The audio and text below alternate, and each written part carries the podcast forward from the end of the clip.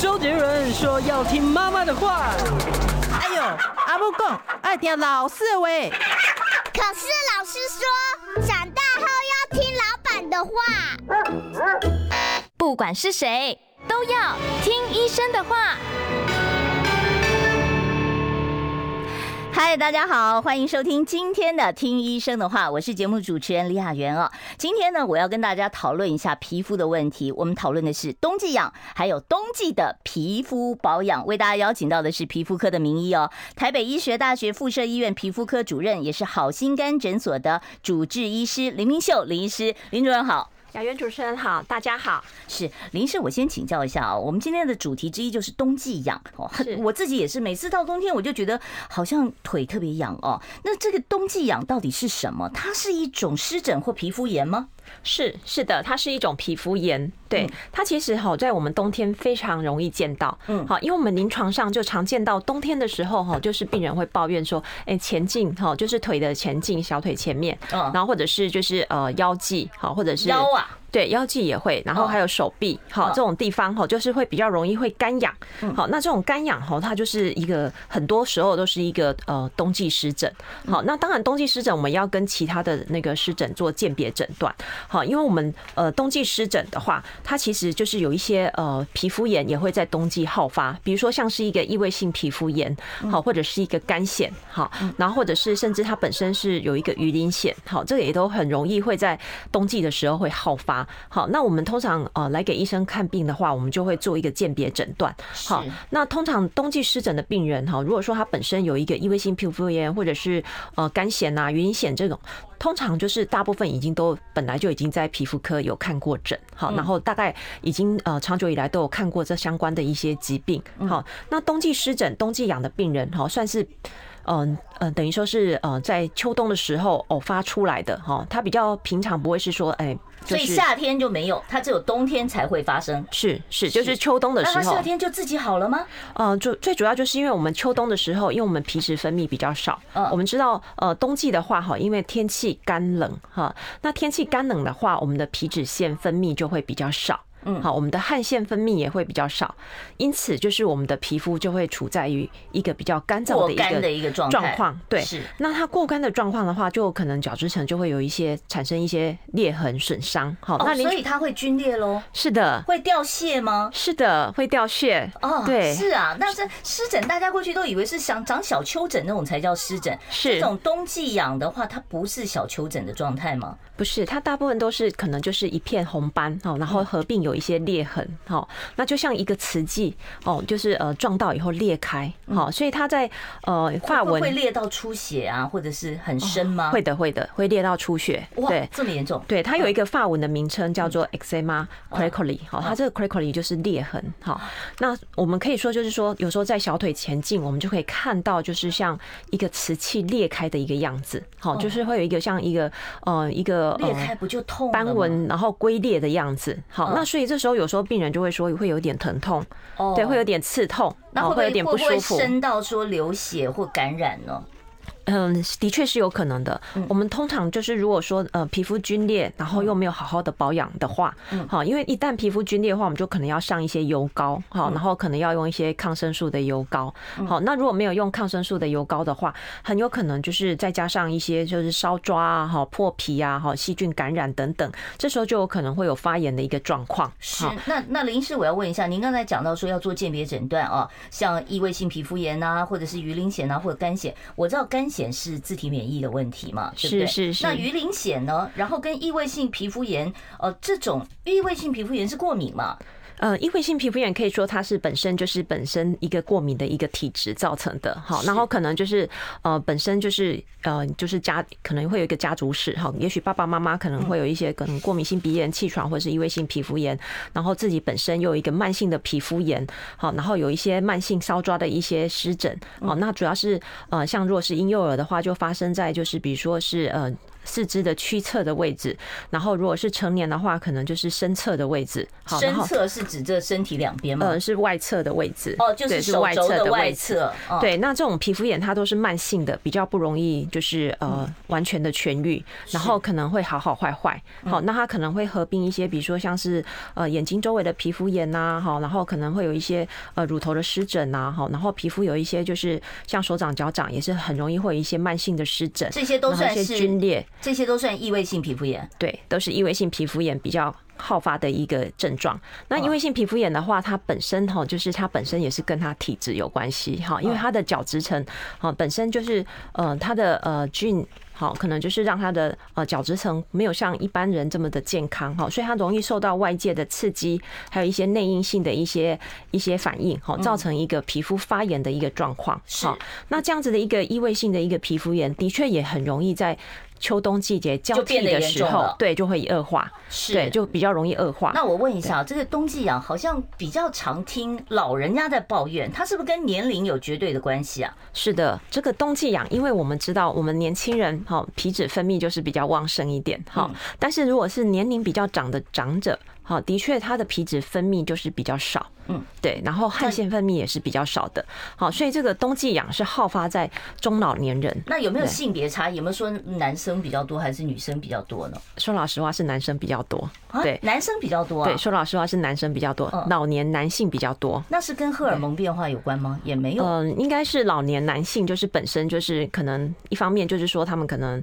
呃，皮脂分泌也没有那么的旺盛，然后再加上可能也许比较没有像女性同胞这么可能会擦保养，好，可能会擦保湿，啊，然后就比较容易会有在呃小腿啊，好这种就是四肢的部分比较容易出现一个呃冬季痒的一个状况。好，那这个冬季痒我就要问一下了，这个冬季痒是不是只有干性皮肤的人才会有？那容易长痘痘、出油的这种比较年轻时候比较容易出油的这种油性皮肤也会冬季痒吗？嗯，的确也有可能，好，这个会发生在一个。情况哈，比如说就是说，嗯，这年轻人哈，他可能去呃日本玩哈，然后可能天气就是比较干冷，好，然后再加上泡个温泉，好，或者是说呃本身哦是年轻人，然后皮脂分泌是正常的，可是他天天都在泡澡，然后一泡可能就是泡个半小时，好，然后甚至就是我们有遇过，就是呃某位董事长哈，就是他就是天天洗澡要洗三次的。好，这种爱干净，是的，所以就是过度的把自己的皮脂膜洗掉。是，那我就要问了，那那这如果说我知道说我自己每年到冬天都会有这个冬季湿疹、冬季痒的问题，那我是不是就不能够泡温泉了？那我能够，那冬天泡澡是很舒服的事情啊。那你你这样子，我是不是都不能泡澡了呢？是，我想有一些可以协助的方法。好，第一个就是说泡澡时间不要太长。哦，然后泡澡的温度不要太高。可是泡澡就是要泡的久才舒服啊，还要头上顶个毛巾，是才有泡温泉的 feel 啊。是。第三就是我们可以在呃泡澡的浴缸里面加一些沐浴油，这个也会有点协助。就是沐浴油直接往水里倒啊？哦，它有一种沐浴油是可以放在放在泡澡的那个浴缸里面的。所以那那泡完了这种沐浴油的话，是不是我站起来以后我也不用再抹乳液了？我就身上一层油了？是可以少一点，对，但是。重点就是，呃，洗完澡之后要呃赶快上一层保湿，这是最重要的。嗯，好，因为我们这种呃冬季湿疹，哈，基本上它又可以叫做缺脂性的湿疹。嗯，好，它就是呃皮肤等于就是说过于干燥，所以我们洗完澡，好，趁着我们的角质层还有水分的时候，这时候要赶快擦保湿产品。哦，所以时间很重要。很多人就是说，哎呀，随便我睡觉前。擦一下就好，或者是我早上起来擦，是，其实是应该洗完澡马上擦，马上擦，哦，马上擦，马上擦。那可以用肥皂洗澡吗？尽量少一点，对，尽量少一点。嗯，因为肥皂其实它的呃去油力非常强。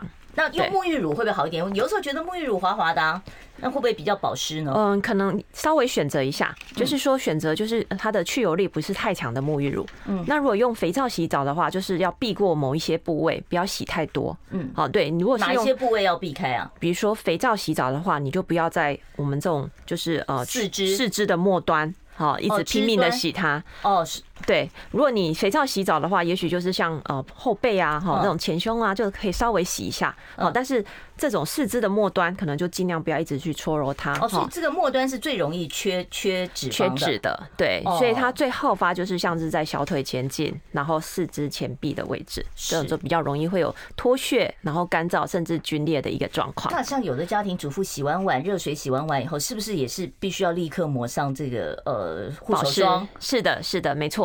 的确，就是说，因为我们就是呃，皮肤在冬季的时候很容易，因为我们就是呃，比如说一些清洁哈，过度清洁了，对，过度清洁会把我们正常的一个皮脂膜，好，我们知道我们这个皮肤哈，它其实表层都有一层我们自身分泌的皮脂膜，然后它可以保护我们的角质层。保护我们的皮肤，好。那当我们把它过度洗掉以后，就很容易会造成一个湿疹，会造造成一个皮肤炎的状况。好，所以不管是就是说，可能洗手啊，好，或者是洗澡过后，最重要就是赶赶快擦上保湿的产品。重点就是你碰完水以后赶快擦就对了。是的。好，那水温呢？像很多人都觉得冬天好冷，我水温要热一点，像那个热水器都把它调调调调到高温的这个情况，是的，可以吗？嗯，当然，如果说就是说，呃，如果已经有这个冬季湿疹的话，建议不要调太高温，因为越高温越会把油脂洗去。嗯，好，我们都知道，像洗碗机，它可能就是七十度以上的水，好就可以把油脂都洗掉。嗯，好，那所以你把温度调高，它就可以把我们的皮肤的皮脂膜洗掉，也会带走你剩剩余的一点油脂都被带走了。所以是的，那水温是不是？那那样低到什么程度呢？那我洗冰水是不是代表说我最能保湿了？我想大家也不需要这么的辛苦，我们可以就是调比我们体温稍微高一点哈，让我们还是有泡澡的感觉，嗯，但是不要太高温，而且这样的温度你也待不了太久，你就赶快就站起来了，对不对？是，我们通常就是不要到太高温，就是因为我们体温可能就是呃三十六度左右，可能我们就是调大概不要超过四十度左右，嗯，那这样子的温度还温温的，然后哎泡澡还可以。赶快泡一下，赶快出来。好，那当然，你如果要泡热一点的话，就建议时间不要太久。好，进去五分钟就赶快出来了。好，不要泡很久。好，那我们泡完之后，就是要赶快擦保湿的那个乳液。好，擦完之后，好，然后赶快就是呃，稍微就是。晾干哦，然后就赶快做好保湿就是。对对对，我们要稍微休息一下啊，待会儿呢，呃，我会在三十八分开放现场 call in 专线，听众朋友，如果你有任何皮肤方面的问题、冬季保养方面的问题，都欢迎你三十八分的时候呢拨电话进我们的节目现场，直接来请教我们今天的来宾林明秀林医师。我们今天请教的是皮肤科的专家，待会儿再回来哦。我关心国事、家事、天下事，但更关心健康事。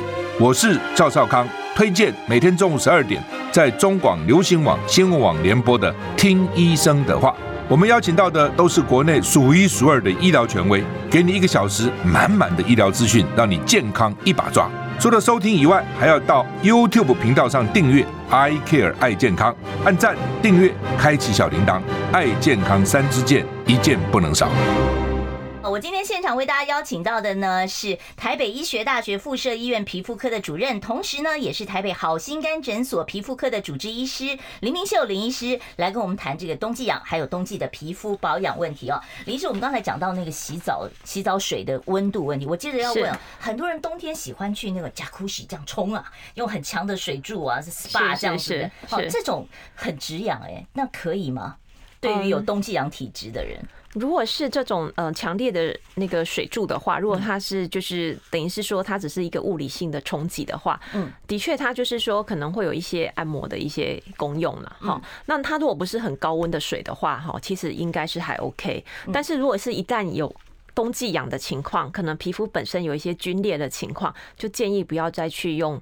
大量的一个一个水柱去冲强烈的冲冲击，对，因为有可能会会让这个裂伤会会再更恶化，就不要再就是太多的那个那个刺激会再更好一点。那如果正常皮肤是还 OK，因为正常皮肤的话，它其实就是只是一个嗯。按摩冲击的一个一个一个力道，所以是 OK 的，没问题。是，那另外就要问一下，就有很多银发族喜欢冬季游泳啊，他是一年四季都在游早泳队的，是是是。那这个游泳池里都有加一点点氯啊，是是是。那像这种消消毒药水会不会让他的这个冬季皮肤更加的受到一些刺激或者是伤害呢？恶化。对，通常如果说就是他已经是一年四季在游泳的哈，通常这个应该是还好，对，因为他不会就是他已经习惯了，对他已经习惯了，对。但是如果说本身对这游泳池的氯哈，这个会造成他的那个皮肤发炎的话，其实偶尔去游就会发生比较厉害的一个皮肤炎。对，那我想他如果本身对这个氯哈可能会过敏，或者是会对他造成刺激的话，其实他应该也没办法每天去游。嗯，应该没办法每天去游。那通常就是像我们这个学生上体育课，是上完了以后就一定要立刻上游泳课，上完立刻就要洗澡，对不对？还是说我可以拖到回家再洗就好了？嗯，不行。通常我们都建议游完泳以后，一定要把身上的绿水冲干净。嗯，好，一定要立刻就是要马上洗头洗澡，把这些绿先冲掉。好，那如果已经有这种冬季湿疹的，或者是本身就有湿疹、异位性皮肤炎的体质，那我在衣服的材料选择上会有什么样的影响吗？因为冬天很多是所谓的发热。热衣是那个都不是棉的，那个会有影响吗？嗯，会的，会有影响哈。因为如果是像发热衣这种哈，它可能就是会比较让本身已经有皮肤炎的病人哈，他会觉得会在更痒。好，怎么说呢？因为这个发热衣它可能会让温度稍微上升一点点。好，那你本身如果就是像有一个异位性皮肤炎或者是冬季湿疹的一个情况的话，它可能使用了以后会再更痒。那这时候我们的建议都是第一层希望先穿一个棉质的衣服。所以内衣第一层贴身的是棉的，是的，哦，对。那发热衣可是很多发热衣都做成内衣的形式，哎，就穿在第二件就好啦。哦，等于你穿两层内衣，对对对对，层穿一个薄一点的棉质的，棉的，对对，或者是发热衣就是选用就是背心的。就是先穿一层棉的，再穿一个背心的。那可以吹暖气吗？像如果有的时候寒流来很冷啊，那你就会想说，我家里空调调成暖气，这个暖气会不会让我们的皮肤更干，然后更多问题？是的，这个暖气通常就是会让那个整个温度上升。好，然后通常家里的暖气哈也会就是呃，有的是湿度对着人直接吹的，是的，那那会让湿度在下降。所以这时候就建议就是房间里面就要摆一盆水。可能要摆一小盆水，嗯，或者是直接用加湿器，对，或者直接就使用加湿器，好，不然皮肤哈会非常的干燥，啊，而且这时候就是说，你可能甚至呢黏黏膜可能都会有点干燥，就眼睛啊，对对，眼睛干，鼻子也干，对对，所以就是建议还是要使用一个加湿器，或者是放一小盆水，嗯，然后让室内的湿度能够维持。好，这样子才皮肤才不会造成就是一些嗯干裂的一个状况。像有的子女很孝顺啊，都会帮银发族的爸爸妈妈买那个电毯，是是是，毯子盖上去好暖和。是是是，这个对老人家的皮肤会不会有一些什么样的不好的影响啊？其实还是要小心，对，因为我们曾经就会烫伤是吧？对，看过就是电毯造成的一个皮肤炎。好，那这时候就是会有一些网状的一些像那个。大理石斑纹的这种皮肤炎出现哈，嗯，好，这个就是还真有这样子的，对，还真有这样子的，对，那所以这个还是要特别小心，在使用电毯方面一定要注意它的温度，然后还要注意就是说不要直接就是嗯，就是太高温好接触到皮肤，造成一个就是火焰性的那个皮肤炎，所以那种已经算是有点灼伤了，是不是这个意思呢？嗯，应该算是就是说因为它的高温造成我们的皮肤。就是有点受到一点破坏，嗯，对，所以这种就是说务必要小心。那其实我个人是比较建议，还是应该就是说，比如说开一点暖气，嗯，好，然后就是使用一点加湿器，然后这时候直接在被子上面加热。是的，是的，嗯，这样子会比较安全一些。好，那像很多。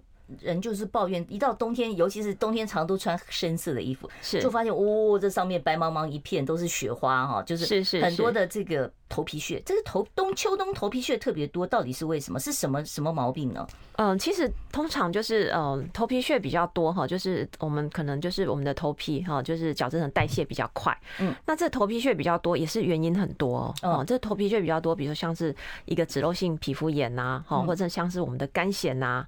好，或者是说长头癣呐，还有就是说可能本身就是染发造成一个皮肤炎，好，这个都会产生一些头皮屑的一个状况。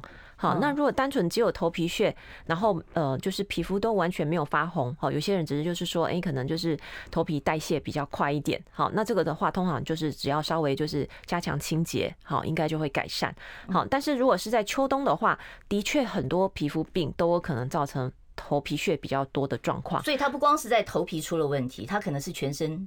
的皮肤出状况，是的，是的。像比方说什么状况？是这个是，比如说像是呃全身的脂漏性皮肤炎、干癣呐，好，或者甚至就是说它可能有一个头癣呐，好，这个其实都会有一个脱屑的一个状况。对，那最常见的当然就是脂漏性皮肤炎。嗯，对，脂漏性皮肤炎就是我们等于呃头皮发痒发红，然后脱屑的呃属于。呃，最大的一个一个一个原因哈，是。那这个话通常就是说，因为秋冬的时候，哈，就是我们一方面我们紫外线照射比较少，好，那二方面就是说我们可能免疫方面，哈，对一些可能就是外在的一些，比如说像皮屑芽孢菌的一个滋生啊，或者是一个抵抗力比较下降的一个状况，就会产生一个比较厉害的一个脂漏性皮肤炎。嗯，好，那这时候可能就是说，第一个可以使用一些啊，比如说像是抗霉菌的 Ketoconazole 的一个洗发精。哦，这个可以在一般的药局或者是呃药妆店都买得到吗？可以，哦，这个是处方的嘛？不是，这个可以，哎，这个可以在一般的药妆店就可以买得到。嗯，好，我们就可以先使用像这样子的一个洗发精。那如果呃红斑有没有中文啊？这个讲了英文，可能很多人听不懂哎。那那那个这个成分叫什么？是煤焦油成分还是什么成分？呃，另外一个焦油成分是 tar。哦，踏的一个洗发精。嗯，那现在台湾大部分都是一个松焦油。哦，松焦油。对，松焦油的洗发精。对，那如果 Ketoconazole 这个就是抗霉菌的一个洗发精。哦，所以也有这种特殊的药用洗发精。是的，其实可以跟药妆店就是稍微询问一下，他们的药师都知道。对对，他们的药师都知道。好，他们药师都知道。我们又要稍微休息一下了。待会儿三十八分，我开放现场 call in 专线，你有任何皮肤方面的问题，都欢迎你打电话来直接请教我们今天的来宾，呃，北医的皮肤科主任林明秀林主任啊。想健康怎么这么难？想要健康一点都不难哦！现在就打开 YouTube，搜寻“爱健康”，看到红色的“爱健康”就是我们的频道哦。马上按下订阅，并且打开小铃铛，就能医疗保健资讯一把抓。想要健康生活，真的一点都不难，还等什么呢？爱健康的你，现在就打开 YouTube，订阅“爱健康”。林医师有没有觉得时间过好快？好，是的。好，我们今天为大家邀请到的呢是好心肝诊所的皮肤科的主治医师，同时也是台北医学大学附设医院皮肤科的主任林明秀林医师哦。林医师跟我们谈的是呢冬季的保养皮肤问题，还有冬季痒的问题。我们冬季痒问题刚才已经大致的都谈过了哦。接着我就要问一下冬天的皮肤保养了。像我们上班族，你说我平常也不太出门，我回家的时候就开车哦。在这个情况，上班族我坐办公室，我需要防晒吗？呃，我想防晒一定是得防的，嗯，好，雅云姐，我们就是防晒哈，其实就是我们第一道保养，好，嗯，我们皮肤科医师常常说哈，如果你只有就是冬天，可是防晒乳就觉得擦了很腻啊，那冬天也要这这这脸上也要擦呀，也是要擦，对，因为我们如果说只有就是买一瓶保养品的预算的话，我们一定会把它花在买防晒，哦，对对，因为防晒是让我们皮肤能够对抗老化的。最重要的一个利器，所以就是我们一定要好好的防晒。那我像日光灯，那个办公室都是日光灯啊，日光灯会把我晒黑或者是晒出斑来吗？呃，一般日光灯是影响不是很大，但是最主要是因为我们这个呃，像我们这种办公室都是会有窗户，嗯，好，其实这种紫外线还是影响比较大。好，那像这种紫外线，通常其实我们只要出门的时候擦 SPF，可能就是三十以上的，嗯，一个防晒乳。其实就够了，要擦到三十啊？对，我还以为说可以，还还那那在办公室的话就是三十就可以了，对，就可以了。然后如果当然你如果中午还有要出去的话，就是还要再去呃，像买个中餐呐，然后还要再走出去一下的话，办个事的话，那就建议中午的时候要再加擦一次。哦，加擦一次。对对对，因为如果通常我们早上出门已经过了三四个小时，这时候就还要再加擦加擦一下哦，防晒乳。防晒乳基本上不防水，对不对？有的洗那个游泳一下子或者洗个澡就就没了嘛。呃，它其实就是。我们一般用的不是防水的，但是如果是针对游泳的、潜水的那个有特别防水的。哎，其实讲那个防水，我就想问一下主任了，很多那个现在化妆品都标榜防水啊，那个防水的眼睫毛膏啊，防水的眼线笔啊，防水的什么各种各种什么，然后洗不掉的唇膏啦等等，像这些。它有防水功能，或者是不掉啊，特别不容易掉的，它是不是成分上面也会比较伤皮肤呢？一般是还好，因为它其实有经过那个研究之后上市的，其实一般它不会有伤害皮肤的成分。嗯，对，只是这它会不会造成毛孔阻塞这些问题呢？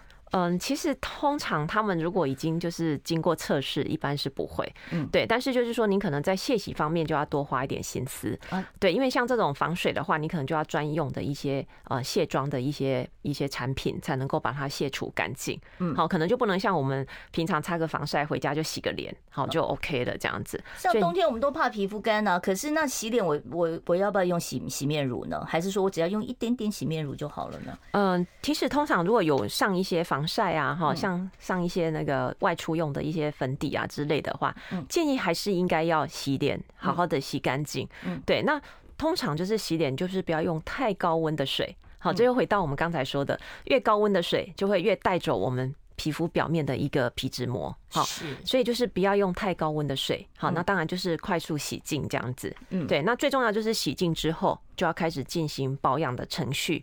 那保养程序有哪些呢？哦，建议在冬天的话，当然我们就是说一定要好好的擦保湿，保湿，对，那保湿的话就要针对您的肤况来选择，就是擦乳液就可以了嘛，对不对？嗯，其实有些人是擦乳液就可以，有些人就要选到乳霜。哦，对，乳霜，乳霜跟乳液有不一样吗？啊，不一样哦。乳霜的话，它的含油脂的成分会高一些。哦，对，那那那如果说像老人家可以直接擦凡士林吗？很多老人家讲说凡士林最便宜，够多多少关呢？是可以擦凡士林，但是你在擦凡士林前要先确保你的皮肤已经有足够的水分。对，所以你如果是洗完澡哦，就是皮肤还有一些水分，比如说刚从嗯泡澡的那个。缸里面起来哈，还有一点沐浴油的那个成分的话，那你直接上凡士林是 OK，因为还有一点水分，还有一点油分。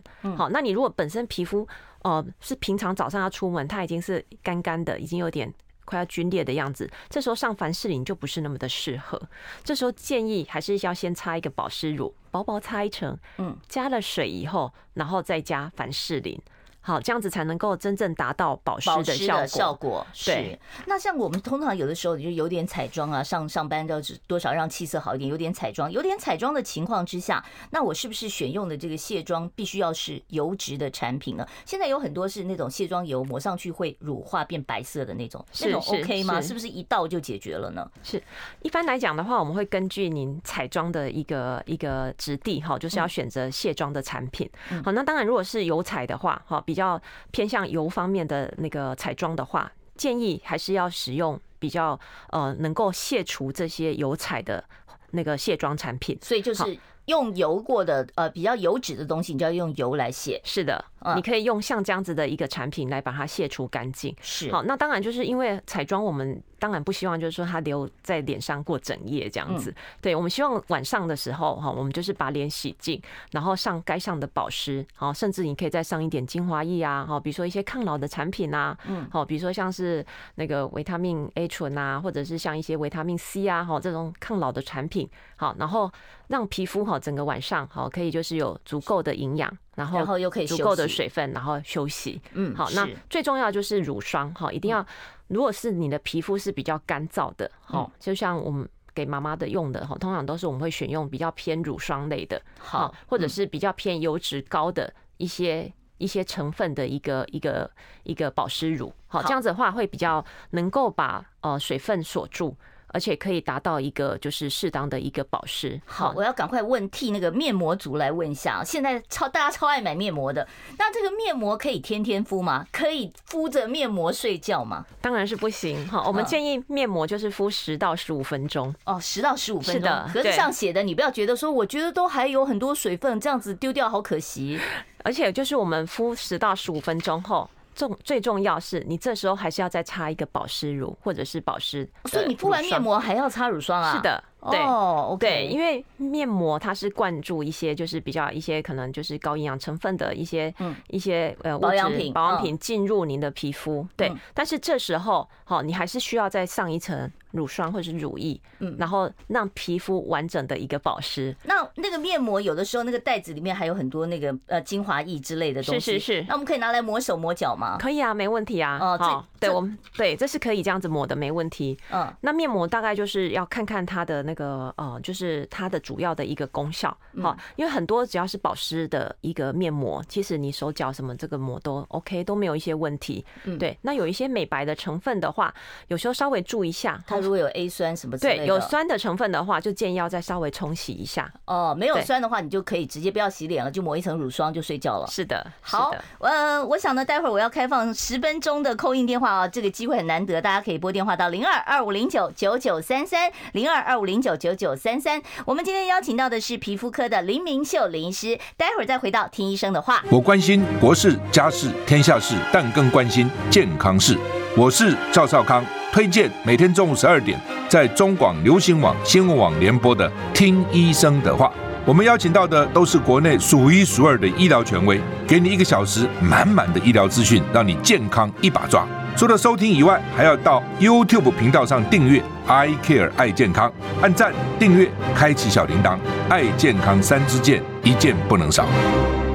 今天现场邀请到的是台北医学大学附设医院皮肤科的主任，也是好心肝诊所皮肤科主治医师林明秀林医师，跟我们回答哦，有关于冬季的皮肤保养问题。有皮肤科的问题，你可以打电话到零二二五零九九九三三。好，我们接呃第一位听众朋友电话。你好，请说。呃，林医师，麻烦您戴一下耳机。好，呃，请我要提醒大家，麻烦把你的收音机音量呃，在你开始讲之前呢，稍微关小一点啊。好，请说。我关系啊，我等一下，没关系，没关系，我听得见你，你直接说，没关系，谢谢。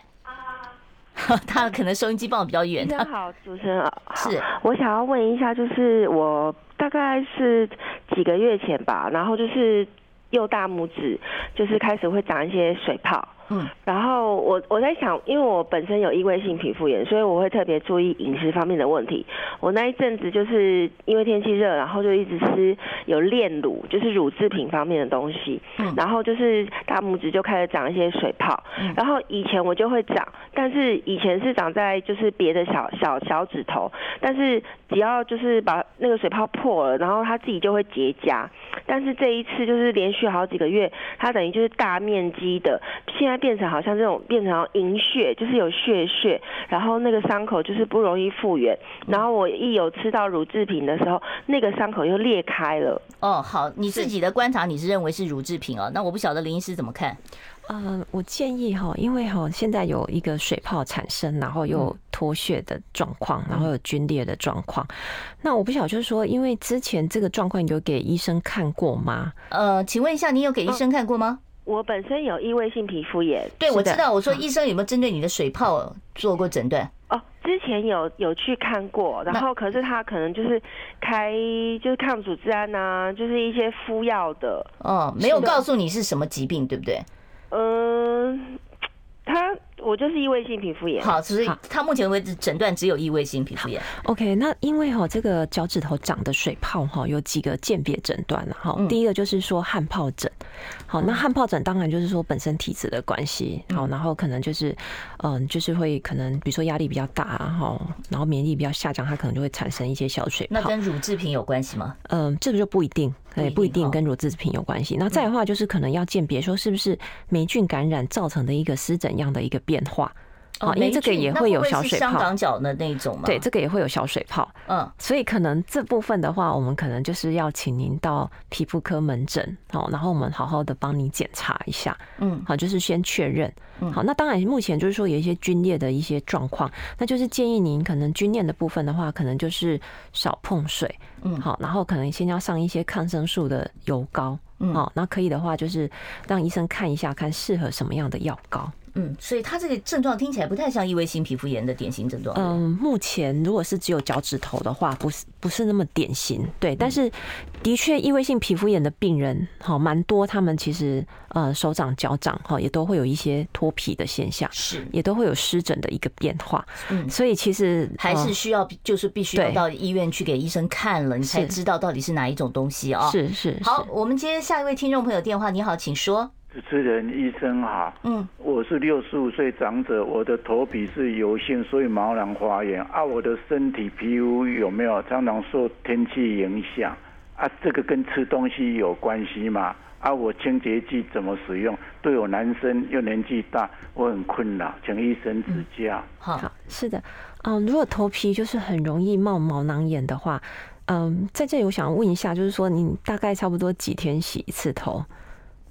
呃，你哦，对不起，他电话已经挂断了。好，那可能第一个就是说，如果头皮还蛮容易有毛囊炎的话，一定要注意头皮的清洁。所以是要多洗还是少洗呢？呃，可能还是要多洗，可能差不多。如果说是真的油脂分泌比较多的话，哦，一天都至少要洗一次。嗯，对。那如果就是说身体就是说比较容易会呃。偶尔就是会有一点点，就是皮肤炎啊，或者是干痒啊等等，哈，这个就是要注意，要擦一下乳液。那可能是头低呃头油身体干吗？是的，会有人是这样子的状况，这样子奇怪。对，但是他有可能，比如说他可能平常是可能有在泡澡啊，或者是清洁用清洁力比较强的一个一个沐浴乳啊，这个或者是肥皂，哈，这个也是有可能的。嗯，所以就是不要用太呃碱性太强的，用比较中性的，对，比较中性的清洁会比较好一点。对，然后头皮的话，可能就是要先加强。清洁对，那如果真的是太多毛囊炎的话，就是还是要给医生看一下，好，因为我们有时候还是要分辨一下会不会有其他的一个可能性。对，好，我们下一位听众朋友，你好，请说。嗯，你好，嗯嗯，青少年啊，那男生他呃会长痘痘，可是他现在又脱皮。啊，我买清爽乳液好像又不够，不知道要选择什么比较好。还有你刚刚说那个脂漏性皮肤炎的那个头，呃，洗头的可以常使用吗？因为皮肤科都开给他那个。好，好，谢谢。啊，呃，对不起，你那可能林医师还有要询问的是，嗯嗯嗯，好，那不晓得就是说他平常就是脂漏性皮肤炎已经有在治疗吗？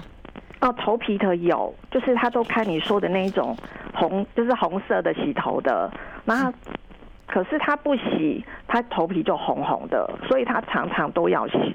那我想说，可以长期使用那种洗发精吗？嗯，好。然后还有脸，我需要怎么办？因为它会长痘痘，可是又会脱皮这样子。谢谢。好，那第一个就是说，嗯，如果是头皮的话，哈，一般如果这种 Ketoconazole 的洗发精的话，我们建议都先使用一至两个月。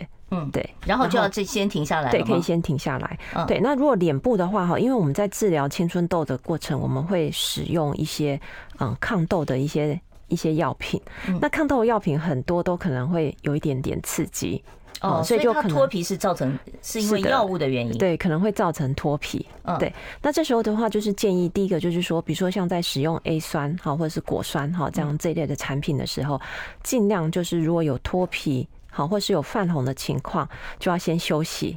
嗯，好，我们就建议要先休息。刺激性太强了。是的，对。然后再的话，就是说要使用的乳液是属于青春痘肌肤专用的乳液。好，因为青春痘肌肤专用的乳液哈，它我们特别会用，就是说第一个它是比较清爽，好，然后比较不会有致痘性的。嗯，对，然后协助它赶快修复。好，因为它如果要用一些呃 A 酸的产品，好，这种一定要赶快修复之后。才可以使用，嗯，这个那个呃，治疗青春痘的一个药膏。好，好，所以就是你你在用药的时候要特别注意，不能够太刺激就是了。是的，太刺激的话就要稍微休息一下啊。是的，他说我的头皮超会出汗，这 YouTube 上的问题啊。他说，但是没有头皮屑，我该怎么选洗发精？嗯，如果是头皮超会出汗的话，哈，有些坊间的洗发精是针对就是出汗比较多的洗发精。嗯，这个可以上网查一下，这个应该是有那个针对出汗的部分。好，是好，我们要稍微呃跟听众朋友抱歉一下啊，在 YouTube 上面提问的听众朋友，你可以稍微等一下，待会儿在我们广播部分结束之后呢，我请呃这个林医师呢稍微留一下，再回答几位听众朋友在 YouTube 上面的留言啊。今天因为时间的关系，我就没有办法再接听其他听众朋友的电话。话了，非常谢谢台北医学大学附设医院皮肤科的呃主任啊林明秀林医师，也是好心肝诊所的主治医师，谢谢林医师。喂，好，这个还是提醒大家要订阅我们的频道，我们的 YouTube 频道是 I Care 爱健康，记得呢每天中午十二点零五分准时收听，然后帮我们按赞，帮我们分享，帮我们订阅啊，有你的支持，我们的路才会走得长远。谢谢大家喽，我们下礼拜一见，拜拜。